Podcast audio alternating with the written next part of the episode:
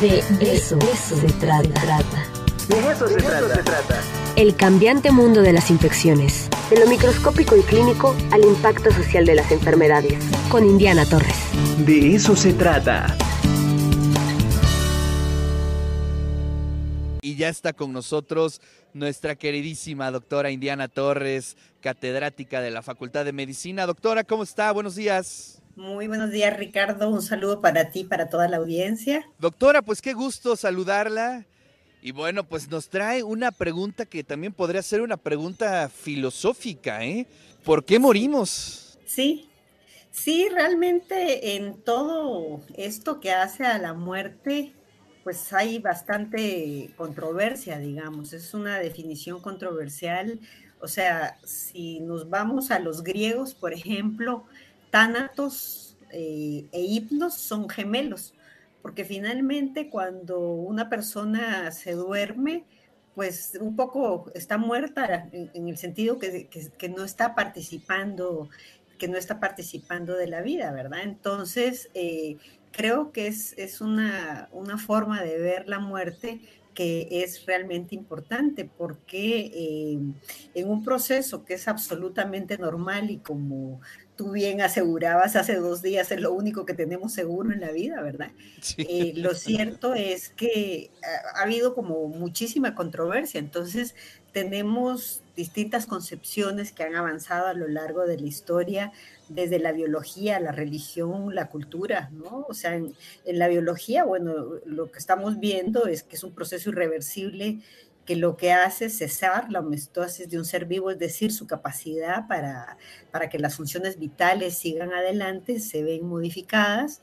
Desde la religión el asunto se ve como la separación del cuerpo del alma. Desde la cultura tenemos distintas expresiones. Bueno, tú mismo estás ahora esperando las ofrendas, tenemos las Catrinas en México, en las distintas culturas a lo largo de, la historia, la, muerte ha tenido distintas representaciones, distintas celebraciones o, distintos tipos de, de, conceptualizarla, ¿verdad? Entonces, sí realmente no es un problema únicamente biológico, desde la biología antes era simplemente definir la muerte como el cese de, la función del corazón o de la respiración, pero en este momento nos damos cuenta que los paros cardíacos pueden ser revertidos, que si una persona no puede respirar, pues puede seguir adelante con un respirador. Entonces, la pregunta de cuándo se produce la muerte es complicada porque sabemos también ya ahora pudiendo determinarla con aparatos específicamente que hay muerte cerebral y entonces es, es, es, hasta filosófico, ético y demás, el decir, bueno, si una persona ya tiene muerte cerebral, es válido que siga adelante con otro tipo de funciones vitales y finalmente el ser que era a partir de, de, su ser cerebral deja de ser, ¿verdad? Entonces, es, es, em, es complicado esto, pero bueno, en México, la situación de la muerte ha tenido que ver también con la COVID, una vez más la COVID, porque a partir de, distintas eh, modificaciones que se hicieron en los servicios de salud, el miedo de, los mismos pacientes y demás, la COVID trajo exceso de muerte.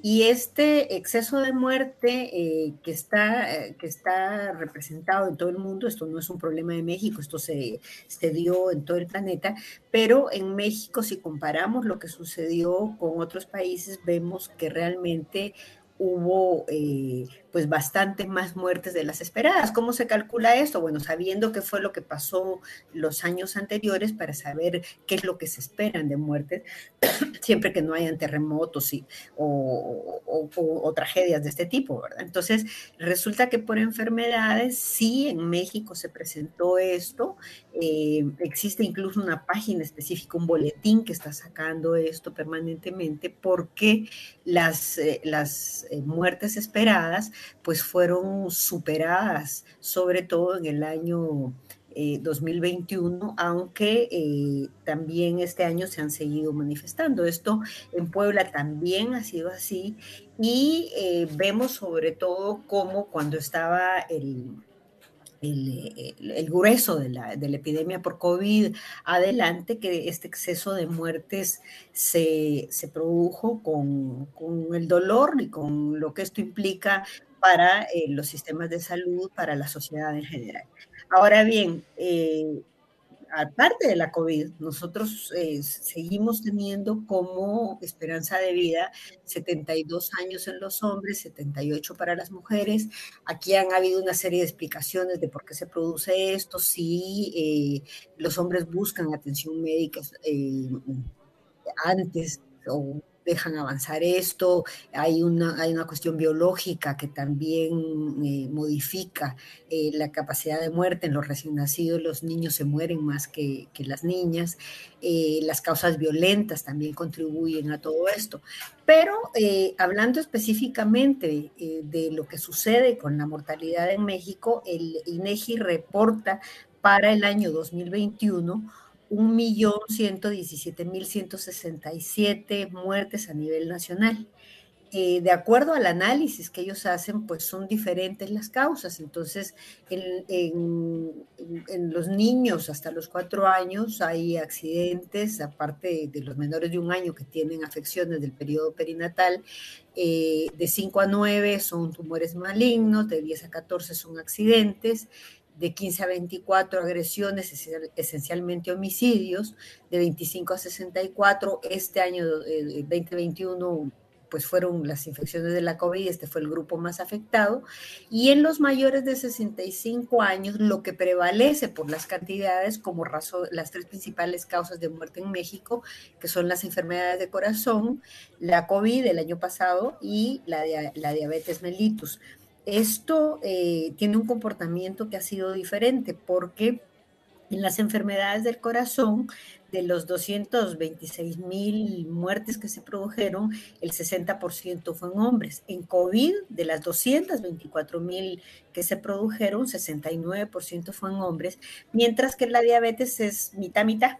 Se produjeron 72 mil muertes el año pasado y fue igual para hombres y mujeres. Entonces, Em, hay comportamientos diferentes en las distintas enfermedades. Y bueno, estas tres enfermedades lo que hicieron fue eh, dar cuenta del más del 90% de las muertes en el país. El, el resto es por eh, causas externas. Entonces aquí tenemos accidentes homicidios y suicidios.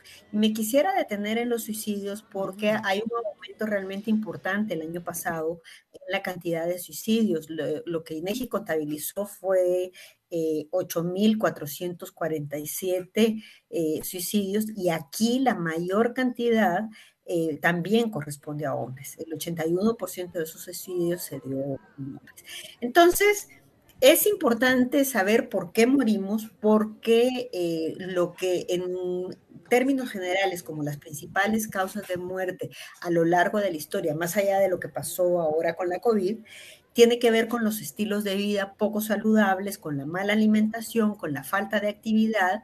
Y esto creo yo es muy importante porque necesitamos trabajar en esto porque finalmente son, son muertes evitables, Ricardo.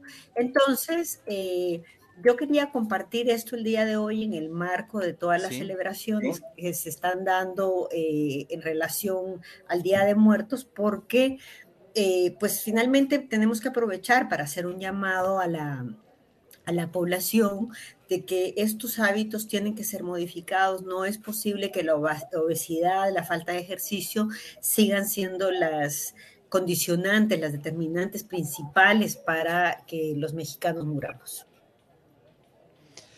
Uf, pues qué escenario, Indiana. La verdad es que es bien complicado, pero a mí me gustaría un poco que mm, profundizáramos sobre eh, los temas eh, emocionales, que creo que hasta el momento ha sido como uno de los fenómenos más complicados.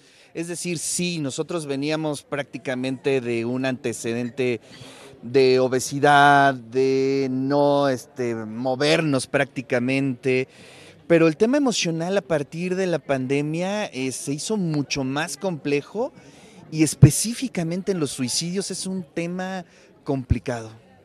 Esto es todo un tema, es todo un tema. Eh, pues se han, se han presentado distintos estudios para, para, tratar de ver, bueno, qué es específicamente lo que, lo que se está presentando, pero lo que vemos es que la capacidad de afrontación que está teniendo la población eh, o que tuvo a partir de la epidemia por problemas económicos, por el encierro, por la demanda de, de actividades que se presentaban de forma diferente, pues se hace que todos los procesos eh, depresivos se profundicen, ¿verdad? Entonces, eh, es realmente notable la modificación que durante el año 2021 eh, tuvo la cantidad de suicidios presentados. Sí, complicadísimo, pero bueno, este, afortunadamente nuestra universidad está haciendo muchas acciones en torno a ello y no este, quitarlo de nuestra agenda, porque es importante hacerle el seguimiento y sobre todo en el segmento de la población eh, mayoritaria de nuestra universidad, que son los jóvenes, ¿no? Ahí se está representando también esta sí, situación. Y hay que siempre ponerle atención, siempre pues estar vigilante para echarle un lazo a quien lo necesite, para evitar que, que se llegue hasta el suicidio, porque es una situación verdaderamente catastrófica y muy dolorosa. Así es, Indiana. Muchísimas gracias, te mando un fuerte abrazo. ¿Te vas a ir a la final de La Voz Médico? ¿Qué onda? ¿O ya me pasaron el tip que en un ratito será la final allá en medicina? Por ahí vamos a ver quién de los chicos sale premiado o de las chicas, ¿verdad? Muy bien, Indiana. Te mando un fuerte abrazo. Un abrazo y nos Ricardo, vemos la siguiente semana. Y nos vemos la próxima semana.